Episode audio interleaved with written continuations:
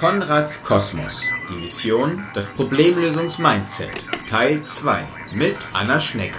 Mission Control. Ready for Takeoff. 3, 2, 1, 0.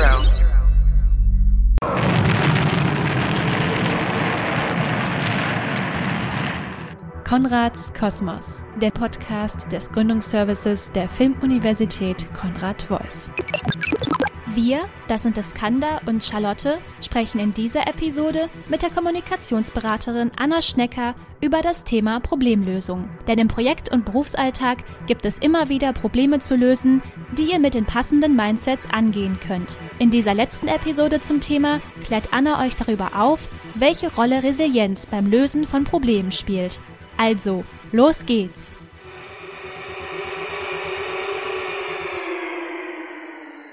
Hallo Anna. Hallo Iskander. Schön, dass du wieder bei uns bist und diesmal für unsere zweite Folge zur Resilienz. Ja, ich freue mich zurück zu sein. Und zwar haben wir ja in der ersten, ja, die Welt mit ihren großen Problemen angesprochen, um uns dann mit unserem Problem innerhalb dieser Welt zu verorten. Auch erstmal mitzubekommen, dass es meistens gar nicht so die Probleme an sich sind, sondern eher die Perspektive auf diese, wie wir dann auch damit umgehen. Genau. Da fiel dann am Ende der Begriff Resilienz. Genau, da wollte ich dich bitten, dass du uns mal diesen Begriff, wieder so ein weiteres Fremdwort, ne, begreifbar machst. Gerne. Ja, Resilienz, du hast es ja schon gesagt, dieser Begriff taucht ja immer wieder mal auf, kommt uns jetzt erstmal relativ modern vor, weil er gerade so inflationär benutzt wird. Also gerade immer dann, wenn wir von Burnout oder Krisen oder ähnlichem sprechen, dann begegnen wir diesem Begriff auch. Grundsätzlich, so grob zusammengefasst, versteht man drunter die Fähigkeit, sich von Krisen und traumatischen Erlebnissen wieder zu erholen. Und zwar auch am besten schnell zu erholen und gut zu erholen. Gleichzeitig ist es aber eher so ein Oberbegriff für ganz viele Unterfähigkeiten und Skills. Also um sich eben von solchen Krisen und traumatischen Erlebnissen zu erholen, hilft es, wenn man bestimmte Fähigkeiten auf verschiedenen Ebenen der Lebenswelt hat. Also nicht nur kognitive Fähigkeiten, sondern eben auch, was den eigenen Körper, die eigene Umwelt und die Verortung darin betrifft. Insofern ist das ein Oberbegriff für viele kleine Soft Skills. Und zusammen helfen die uns eben mit unserer aktuellen und individuellen Lebenswelt umzugehen. Du hattest in der ersten Folge was von sieben Resilienzfaktoren mhm. gesagt. Kannst du da nochmal was dazu sagen? Gerne. Also es kommt immer darauf an, welchen Autor man gerade liest. Denn die Einteilungen, die Kategorisierungen für die verschiedenen Faktoren oder auch für die Skills, die man braucht, die sind immer wieder mal leicht unterschiedlich. Aber wenn man jetzt zum Beispiel zu den US-Forschern Dr. Karen Ravitch und Dr. Andrew Chatté schaut, dann definieren die sieben echte Resilienzfaktoren und in der einen oder anderen Konstellation findet man die eigentlich bei allen Forschern und Autoren. Also das wären einerseits die Emotionssteuerung. Das bedeutet einfach nur, dass man Emotionen so wie, wie man sie empfindet, erstmal bewusst benennen kann, annehmen kann und dann aber auch bewusst auf zum Beispiel hilfreichere Emotionen steuern kann. Dann gehört dazu die Impulskontrolle, die uns eben ermöglicht, nicht unseren ersten Impulsen zu folgen. Das sieht man ganz deutlich, äh, wie sich das entwickelt, wenn man zum Beispiel sich Kleinkinder anschaut, die, die hinfallen und sofort beginnen zu weinen. Also das ist ganz klar ein Impuls, den sie noch nicht kontrollieren können. Aber das lernen wir, die einen besser, die anderen schlechter im Laufe unseres Lebens. Dann gehört die Kausalanalyse dazu. Das bedeutet, bedeutet, dass wir richtige Gründe für Ereignisse analysieren können oder erkennen können und daraus die richtigen Maßnahmen ziehen können. Also beispielsweise, wenn wir gegen den Tisch laufen und uns da am Bein stoßen, dann können wir einerseits sagen, ach, so ein blöder Tisch, was steht der mir hier im Weg rum? Das wäre dann ein falscher Grund für das, was passiert ist, sondern der wahre Grund ist ja, okay, ich, ich habe nicht darauf geachtet, wo ich langlaufe und bin dabei gegen den Tisch gelaufen. So, und dann kann ich auch die richtige Maßnahme ergreifen, nämlich das nächste Mal darauf zu achten, da ein bisschen Platz zu lassen. Dann äh, gehört dazu der realistische Optimismus. Das ist einer meiner Lieblingsbegriffe. Da können wir gleich nochmal so ein bisschen intensiver drauf eingehen. Aber grundsätzlich bedeutet der eigentlich so ein bisschen das Mittelding zwischen Optimismus und, und Pessimismus auf eine ganz hilfreiche, lösungsorientierte Weise. Dann haben wir eine Selbstwirksamkeitsüberzeugung als fünften Resilienzfaktor. Das bedeutet einfach, dass ich davon überzeugt bin, dass ich selbst mein Leben quasi unter Kontrolle habe oder unter Kontrolle bringen kann. Also dass ich selbst die Fähigkeit habe, Einfluss zu nehmen auf das, was mit mir und um mich herum passiert. Als sechster Resilienzfaktor wird hier Reaching Out definiert. Der englische Begriff wird nicht ganz so gut ins Deutsche als Zielorientierung übersetzt. Ich glaube, das lässt sich am besten mit einem Zitat meiner Mama erklären. Die hat nämlich immer gesagt, man muss nicht alles wissen, man muss sich nur zu helfen wissen. Also das würde das ganz gut auf den Punkt bringen. Es bedeutet in Situationen, in denen man aus eigener Kraft nicht weiterkommt, sich Hilfe zu suchen, sei es jetzt an Informationen oder oder an Menschen oder ähnlichem. Und dann als siebter Resilienzfaktor die Empathie, die es uns ermöglicht, einerseits unsere Emotionen besser zu steuern und andererseits aber auch unsere Perspektiven zu wechseln. Weil wenn ich natürlich empathisch genug bin, mich in andere Menschen hineinzuversetzen, dann gelingt es mir auch leichter, meine eigene Wirklichkeit, darüber hatten wir in der letzten Folge gesprochen, mit anderen Augen zu betrachten, aus einer anderen Perspektive zu betrachten. Das sind so die sieben großen Faktoren, die beschrieben werden. Jetzt hast du ja gerade schon Kleinkinder angesprochen, die eben zum Beispiel beim zweiten Faktor Impulskontrolle da halt Schwierigkeiten haben, beziehungsweise noch keine Erfahrungen gemacht haben. Resilienz hat auch viel mit Lebenserfahrung zu tun, mit eben auch Herausforderungen gehabt haben und dann daran wachsen. Auf jeden Fall. Man kann ihn mögen oder nicht, aber ich fand, Arnold Schwarzenegger hat auf die Ereignisse, die jetzt kürzlich waren, eigentlich ein ganz, eine ganz schöne Metapher gefunden. Der hat nämlich in Bezug auf die Demokratie und Krisen, die die Demokratie erlebt, hat er sein Schwert aus Konen der Barbar gezückt. Das hat erstmal in diesem Video so ein bisschen absurd gewirkt, hat dann aber eine schöne Erklärung gefunden, hat gesagt, ja, der, der Stahl, aus dem dieses Schwert gemacht wurde, der ist wahnsinnig hart. Der ist aber nicht von Haus aus so hart, sondern der wird hart durch immer wieder erhitzen, dann quasi auskühlen lassen, schlagen oder während des Erhitzens schlagen. Ich bin jetzt kein Schmied, insofern kann ich es nicht so gut erklären. Und so wird er aber mit jedem Mal, in dem er erhitzt und quasi bearbeitet wird und selbst quasi eine Krise erlebt, immer härter. Und genauso kann es auch mit der Resilienz funktionieren. Dazu ist es aber notwendig, auch die richtigen Schlüsse zu ziehen aus Ereignissen, die, die wir erleben und die richtigen Werkzeuge an der Hand zu haben. Also es wird in der Literatur immer gerne diskutiert, ist das jetzt, ist Resilienz etwas Angeborenes oder ist es etwas, was wir erlernen? Ich bin überzeugt davon, dass wir das sehr wohl erlernen. Also, dass wir die Fähigkeiten, die wir brauchen, um resilienter zu werden, uns abschauen aus unserer Umgebung. Also erstmal aus unserem Elternhaus. Wie gehen uns nahestehende Personen mit verschiedenen Krisen und Problemen um? Um? Welche Handlungsoptionen, welche Verhaltensweisen legen sie an den Tag? Und wir gucken uns das natürlich erstmal im weitesten Sinne ab. Später hilft es uns aber auch, da ein quasi ein eigenes Gespür dafür zu entwickeln. Also gerade was die Selbstwirksamkeitsüberzeugung betrifft, da beziehen wir uns oft auf eigene Erlebnisse. Also so wie du es schon gesagt hast, sagen wir mal ein ganz klassisches Beispiel, ich glaube, dass jeder nachvollziehen kann, wenn wir mal richtig schlimmen Liebeskummer hatten, sagen wir mal so der erste so im Leben, wo es uns richtig gebeutelt hat, dann glauben wir mitunter die Welt ist jetzt zu Ende, ich, es ist alles dem Untergang geweiht, wie soll ich jemals wieder glücklich werden? Und idealerweise finden wir dann aber Wege, uns da rauszuarbeiten aus diesen Emotionen, äh, das zu überwinden und wieder nach vorne zu blicken. Und irgendwann dann, wenn wir uns wieder neu verlieben, dann stellen wir fest, ach cool, das geht also doch noch und empfinden das auch, jetzt ist das Leben wieder schön. So. Und wenn wir dann wieder mal in die Situation kommen sollten, fällt es uns schon sehr viel leichter, weil wir natürlich uns dran erinnern können und sagen, sagen, ah, okay, ich war schon mal in der Situation, das hat sich damals auch richtig blöd angefühlt und ich dachte, äh, also dieses Gefühl habe ich jetzt wieder, diese Ohnmacht, aber ich weiß ja, ich habe ja gelernt, dass ich da wieder rauskommen kann und das zahlt natürlich auf so eine Selbstwirksamkeitsüberzeugung und auf die Resilienz im Allgemeinen ganz stark ein. Welche Rolle spielt dann nochmal Kontrolle? Weil bei Reaching Out zu erkennen, dass man selber nicht alles kontrollieren oder nicht alles selber ändern oder verbessern kann, sondern eben auch diese Limitierung meiner eigenen Möglichkeiten zu erkennen. Wie finde ich da eben genau den richtigen Zugang zu Kontrolle über meine Probleme oder auch für die Lösungen? Ja, also ich würde sagen, wir sind da in so einem Kräftemessen zwischen Kontrolle und Akzeptanz und beide zusammen ergeben quasi die Lösung. Also wenn wir eine gute Balance halten zwischen dem Willen, die Kontrolle zu behalten, aber der Akzeptanz, bestimmte Dinge, die für mich unveränderlich sind, auch anzunehmen, dann habe ich eigentlich schon ganz gute Karten.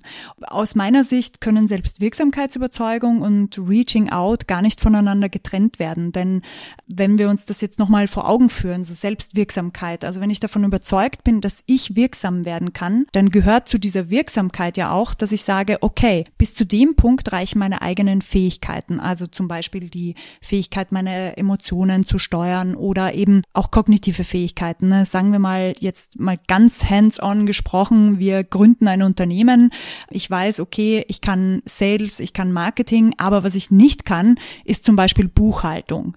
So, und dann bin ich ja wiederum wirksam, indem ich erkenne, okay, Buchhaltung kann ich nicht, passt, ich hole mir einen Buchhalter oder einen Steuerberater, der es für mich macht. Also das ist ja auch eine Form der Selbstwirksamkeit zu sagen, hier habe ich meine Grenzen in dem einen oder anderen Bereich, aber das hält mich ja nicht davon ab, trotzdem selbstwirksam zu sein und zu sagen, hey, ich nehme das in die Hand und organisiere mir jemanden, der es kann. Jetzt hast du gerade schon Startups und Gründungen schon ins Spiel gebracht. Ja. Da finde ich jetzt, vielleicht ist das eine Möglichkeit, nochmal auf den realistischen Optimismus einzugehen. Oh ja, da sind wir auch wieder so ein bisschen bei Konstruktivismus, was den realistischen Optimismus betrifft. Vielleicht lässt sich das an einem Beispiel verdeutlichen. Sagen wir mal, wir kommen äh, vom Büro nach Hause, wir sind müde, wir sind erschöpft erschöpft. Wir kommen aus der U-Bahn raus und die Rolltreppe nach oben funktioniert nicht. Jetzt kann ich einerseits so drauf reagieren, dass ich mich ärgere und sage, oh Gott, ich bin auch eh schon so müde, jetzt auch noch hier die ganzen Treppen nach oben,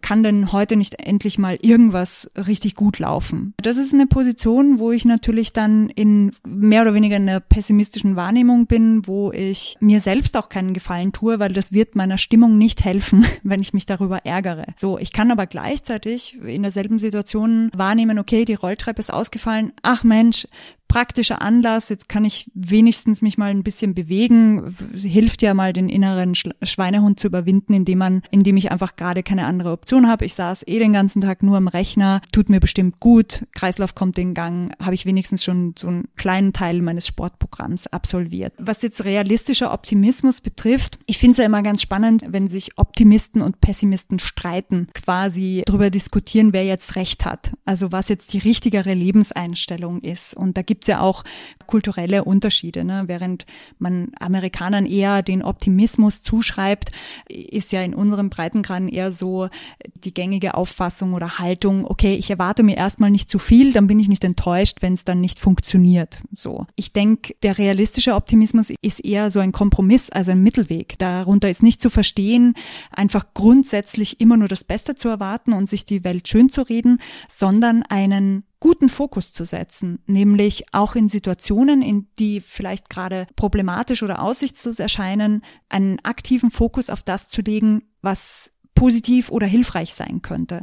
So, und ich denke, damit lässt sich dieser realistische Optimismus gut beschreiben, den Fokus einfach zu steuern auf Dinge, die hilfreich sind, mit denen ich weiterarbeiten kann und mich nicht quasi davon bremsen zu lassen, dass halt andere Dinge gerade eben nicht hilfreich sind. Das hängt dann aber auch wieder zusammen mit der Emotionssteuerung, ne? also meine, ja. meine Gefühle erkennen oder, oder auch die richtigen Gefühle wollen, ne? weil wenn ja. du das schon das Beispiel gebracht, die, die Rolltreppe fällt aus und dann ist das einfach wieder ein weiterer Grund, sich vielleicht auch gerne über Sachen aufzuregen. Dann sagt man, ach, die BVG hat, kriegt auch irgendwie auch nichts gebacken, keiner ja. arbeitet richtig außer ich. Das wirkt fast so, als ob das positiv wäre, indem man sich aufregen kann und sich dann selber wieder bestätigt, wie toll man doch selber ist. Ne? Ja. Was sind eigentlich auch ja gute und schlechte Emotionen oder ja. gibt es diese Kategorien überhaupt? Gut, in der Frage, du hast ein besonderes Talent, stecken ja schon wieder ein paar verschiedene Fragen. Ich versuche das mal der Reihe nach zu beantworten. Also grundsätzlich ja, diese Fähigkeit, einen Fokus zu setzen und selbst bestimmte Emotionen eben zu präferieren, die ist natürlich wahnsinnig hilfreich für die Emotionssteuerung. Ich glaube nicht, dass es gute und schlechte Emotionen gibt. Also es gibt natürlich positive und negative Emotionen, solche, die uns gut fühlen lassen und solche, mit denen wir uns eher schlecht fühlen. Gleichzeitig aber sind ja eben auch negative Emotionen, also Wut, Ärger und so weiter. Insofern gute Emotionen A, weil sie Warnsysteme sind für das, was mit uns passiert und B, weil sie natürlich besonders starke Emotionen sind und grundsätzlich sind wir Menschen darauf geprägt, wir wollen gerne fühlen. Und wenn es gerade nichts Positives zu fühlen gibt, dann nehmen wir im Zweifelsfall auch mit Negativen Vorlieb. Wir spüren uns einfach gerne und das ermöglichen uns eben auch negative Emotionen. Aber wie du schon sagst, ist es ja nicht unbedingt zielführend, um sich den negativen Emotionen so hinzugeben. Und das, ich glaube jetzt ungeachtet der Frage, ob es jetzt gute und schlechte Emotionen gibt, ist vielleicht dann eher wieder diese Referenz zur Zielorientierung zu setzen. Also, dass man selbst sich vor Augen führt, was ist eigentlich das Ziel, das ich erreichen möchte und welche Emotionen helfen mir dabei. Und ich glaube, das ist dann die relevantere Frage, weil dann gibt's Emotionen, die hilfreicher sind und solche, die weniger hilfreich sind. Ich glaube durchaus, dass es Situationen geben kann, in der, in denen Wut sehr wohl angebracht ist. Also da, wo tatsächlich vielleicht Gefahr für, für Leib und Leben oder mentale Gesundheit besteht. Also ich denke schon, dass es sehr wichtig ist, Grenzen klar zu äußern und wenn das mal in einem wütenden Affekt passiert, der idealerweise so ein bisschen gesteuert ist, dann kann das durchaus was Hilfreiches für die eigene Karriere oder das eigene Leben haben. Gleichzeitig kann man sich natürlich überlegen, okay, welche Emotion bringt mich jetzt hier tatsächlich weiter? Da äh, hilft es natürlich sehr, wenn man den Fokus ganz bewusst steuern kann. Also sagen wir mal, weil Emotionssteuerung, das betrifft ja, das ist so ein bisschen ein missverständlicher Begriff. Das heißt ja nicht, dass man die negativen Emotionen unterdrückt, weil das wäre kontraproduktiv, sondern es bedeutet, die anzunehmen, zu sagen, beispielsweise wir sind in einem Konflikt mit einem Mitarbeiter oder mit einem Geschäftspartner halten den fest und wissen aber auch, okay, wenn ich jetzt mit dieser Wut ins nächste Gespräch gehe, dann bringt mir das gar nichts, weil dann gefährde ich vielleicht sogar die Geschäftsbeziehung. Das wäre für mich nicht hilfreich, das wäre für den anderen nicht hilfreich. Dann kann ich mich darauf fokussieren, okay, aber was ist denn jetzt hier Gutes dran? Also das finde ich jetzt nicht so gut, aber gleichzeitig verbindet uns eine lange freundschaftliche Partnerschaft, Geschäftspartnerschaft. Das hat eigentlich immer Spaß gemacht. Jetzt in diesem Moment ist es halt gerade schwierig, aber grundsätzlich verbinden uns ja positiv positive Emotionen. Und das ist eigentlich mit Emotionssteuerung gemeint, also den Fokus zu verschieben, um sich selbst halt auch regulieren zu können. Also nicht Zucker über die Wunden streuen, sondern die Wunden erstmal erkennen. Genau. Und dann aber auch erkennen, dass diese Wunden vielleicht auch gar nicht immer so negativ sind. Ne? Genau. Also das ist ja eine schöne Erkenntnis zu sagen, es muss nicht immer alles nur mit wunderbaren Sonnenfiltern sein, sondern ist die andere Seite, das Negative ist auch wichtig für das Gesamtbild. Das ist dann gleich wahrscheinlich dann auch wieder die Verbindung zur Kausalanalyse. Das muss ja auch Gründe haben, warum ich diese Empfindungen habe ne? und diese ja. negativen Emotionen. Bei der Kausalanalyse, das ist schön, dass du das nochmal hervorhebst. Also für richtige, wahre Gründe muss ich an der Stelle einfach einmal einhaken und da nochmal darauf hinweisen, es lohnt sich auch manchmal auf den eigenen Körper zu gucken. Weil ich glaube, Resilienz, also wir bewegen uns da ja in einem stark kognitiven Bereich, was wir mit unseren Gedanken eben mit unserer mentalen Stärke irgendwie alles erreichen können. Aber ich sage immer gerne, Hunger, Pipi, kalt ist in dem Kontext nicht zu verachten. Also das, das vergessen wir gerne mal, weil wir ja so eine Wissensgesellschaft sind. Aber es lohnt sich sehr und es hat auch einfach einen riesen Einfluss, um jetzt wieder auf den Konstruktivismus zurückzukommen, wie wir unsere Welt Welt um uns herum wahrnehmen, wie wir körperlich aufgestellt sind. Also wenn wir gerade total dünnhäutig sind, unsere Emotionen schlecht im Griff haben, unsere Impulse kaum kontrollieren können, dann kann es mitunter daran liegen, dass wir gerade drei Nächte hintereinander höchstens vier Stunden geschlafen haben, uns von Junkfood ernährt haben und uns eigentlich auch seit den letzten Wochenende nicht bewegt haben, weil Lockdown ist und wir gerade viel zu wenig Sport machen. So, also es lohnt sich dann erstmal so die Basics abzuklopfen, zu sagen, okay, ich fühle mich richtig schlecht, ich, also meine Stimmung ist im Keller. Äh, mal gucken, habe ich genug geschlafen, habe ich mich halbwegs gesund ernährt, habe ich in den letzten fünf Tagen ein Stück Obst in der Hand gehabt und genug Wasser getrunken, habe ich genug geschlafen. Und wenn diese Checkboxen quasi abgehakt sind, dann kann ich mir überlegen, okay, und was mache ich jetzt? Weil das hat einfach einen nicht zu verachtenden Einfluss darauf, wie gut wir unsere Emotionen steuern können, wie gut wir unsere Impulse unter Kontrolle haben und, und, und. Das als kleiner Nebensatz zur Kausalanalyse. Bevor man eigentlich an alle Probleme rangeht, erstmal die Grundtriebe befriedigen und erstmal ein Snickers. Ja, genau. Also die Werbung ist Okay. wirklich wahnsinnig treffend. Gut, ich würde jetzt kein Snickers empfehlen, aber Nein, ja, ein Apfel tut's auch, ne? ein Apfel tut's auch, genau. Gibt es da irgendwelche auch, ja, praktischen Übungen oder welche Rolle spielt eigentlich auch äh, Atmen? Man hört ja immer, atme mal durch, ne? Ja. Sich durch Atmen irgendwie wieder zurückbringen ins Innere. Da gibt es Schnellhilfe, wo man sich in einer Stresssituation auch wieder schnell leveln kann, ohne irgendwie äh, Ayurveda zu betreiben. Ja, schöne Frage. Ich finde nämlich auch dieser Sprung in die Esoterik, der ist immer so naheliegend und ich finde, der ist überhaupt nicht notwendig. Wenn wir zum Beispiel in die Neurobiologie schauen, ich habe es dir ja vorhin schon erzählt, ich bin ein absoluter Fan von neurobiologischen Forschungen. Da begegnet uns in dem Zuge begegnen uns natürlich schöne Fachbegriffe wie die HPA-Achse und das sympathische Nervensystem, das parasympathische Nervensystem.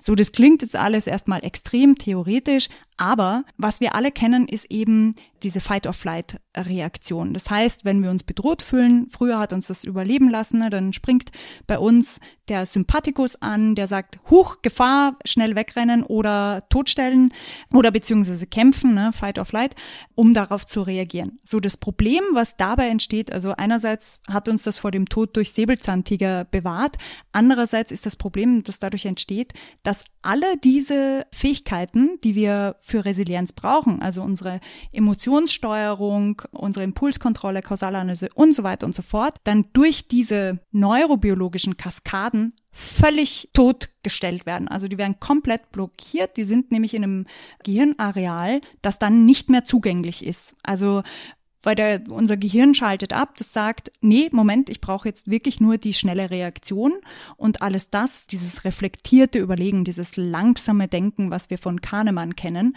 das findet in einem Areal statt, zu dem wir dann plötzlich gar keinen Zugriff mehr haben. Und ohne jetzt zu sehr in die Details zu gehen, weil ich wahrscheinlich auch Begrifflichkeiten äh, verwechseln würde, aber das, was man daraus wissen muss, ist, Atmen hilft. Also durch tiefes Durchatmen kann ich diese Stressreaktion und diese Kaskaden von Hormonen unterbrechen. Das heißt, mit der tiefen Atmung zeige ich meinem Gehirn an, hey, alles gut, kein Säbelzahntiger, kein Abgrund, von dem ich runterstürzen kann. Du kannst jetzt gerne wieder die wichtigen Areale, die hilfreichen freischalten. So, und damit kriegen wir dann eben wieder Zugang zu all diesen tollen Resilienzfaktoren, die ich vorhin schon beschrieben habe. Deswegen ist Atmen echt ein guter Ratschlag. Also dieses Durchatmen und persönlich, also man hört dann ja immer so Ratschläge, ja, jetzt atme durch und zähl bis zehn. Ich finde das total sperrig, also mir hilft das nicht. Da muss jeder seinen eigenen Weg finden, was aber tatsächlich hilft, ist sich in quasi so einer Stresssituation einfach mal vom Fleck zu bewegen. Also aufzustehen, vielleicht rauszugehen und wenn es nur ist, okay, ich gehe jetzt mal kurz auf die Toilette oder ich mache mir jetzt einen Kaffee oder also einfach die Situation verlassen, weil da atmet man dann automatisch schon durch. Und wenn das nicht hilft, dann kann man tatsächlich gucken, dass man in eine tiefe Atmung kommt, also dass man in eine Bauchatmung kommt, wo sich merklich die Bauchdecke bewegt und nicht nur der Brustkorb und ein paar Atemzügen, lange Atemzüge sollte dann wieder alles freigeschaltet werden, was wir brauchen, um da ganz selbstwirksam uns eben weiter zu bewegen in Richtung Lösung. Also im wahrsten Sinne des Wortes durch eine Luftveränderung Absolut. eben das dann erreichen. Ne? Ja, absolut. Also dieser frische Wind, der sprichwörtliche, der hilft. Ihr müsst selber euren eigenen Weg finden, wie das funktioniert. Ne? Absolut. Das ist auch so eine Geschichte. Da gibt es keine Heilmittel, sondern einfach ausprobieren. Genau. Ich finde es ja so spannend, weil ganz vieles, was wir in der Resilienz irgendwie lernen oder wie verschiedene Skills beschrieben werden, kommt begrifflich eigentlich von Filmschaffenden, ne? also so Storytelling, Narrative und Co. Und das ist was, wenn wir über Perspektivwechsel sprechen, dann ist das, finde ich, eins der hilfreichsten Tools. Also sich zu überlegen, ganz konkret, wenn diese Ereignisse jetzt ein Film wären, was wäre das für ein Genre? Also wäre das jetzt eine Komödie oder wäre das ein Roadmovie oder wäre das ein Drama, wäre es ein Thriller? Und ich finde diese Vorstellung einfach ganz schön, Re Regie zu führen für den Fortgang der Ereignisse und zu sagen, nee, ich habe jetzt keinen Bock auf Thriller, ich habe jetzt Lust auf was Leichtes, Luftiges, ich mache jetzt hier einfach eine Rom-Com draus, dann ist die ganze Situation gleich in einem ganz anderen Setting gefärbt. Ich finde diese Bildsprache total hilfreich, gerade was, was Perspektivwechsel und was ja auch Emotionskontrolle und Co. anbelangt. Da haben wir euch Filmschaffenden wahnsinnig viel zu verdanken.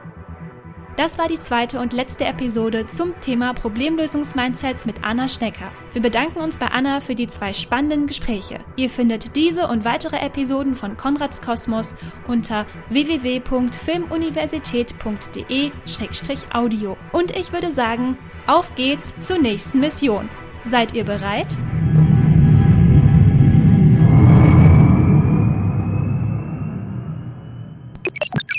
Gefördert durch das Bundesministerium für Wirtschaft und Energie im Rahmen von Exist.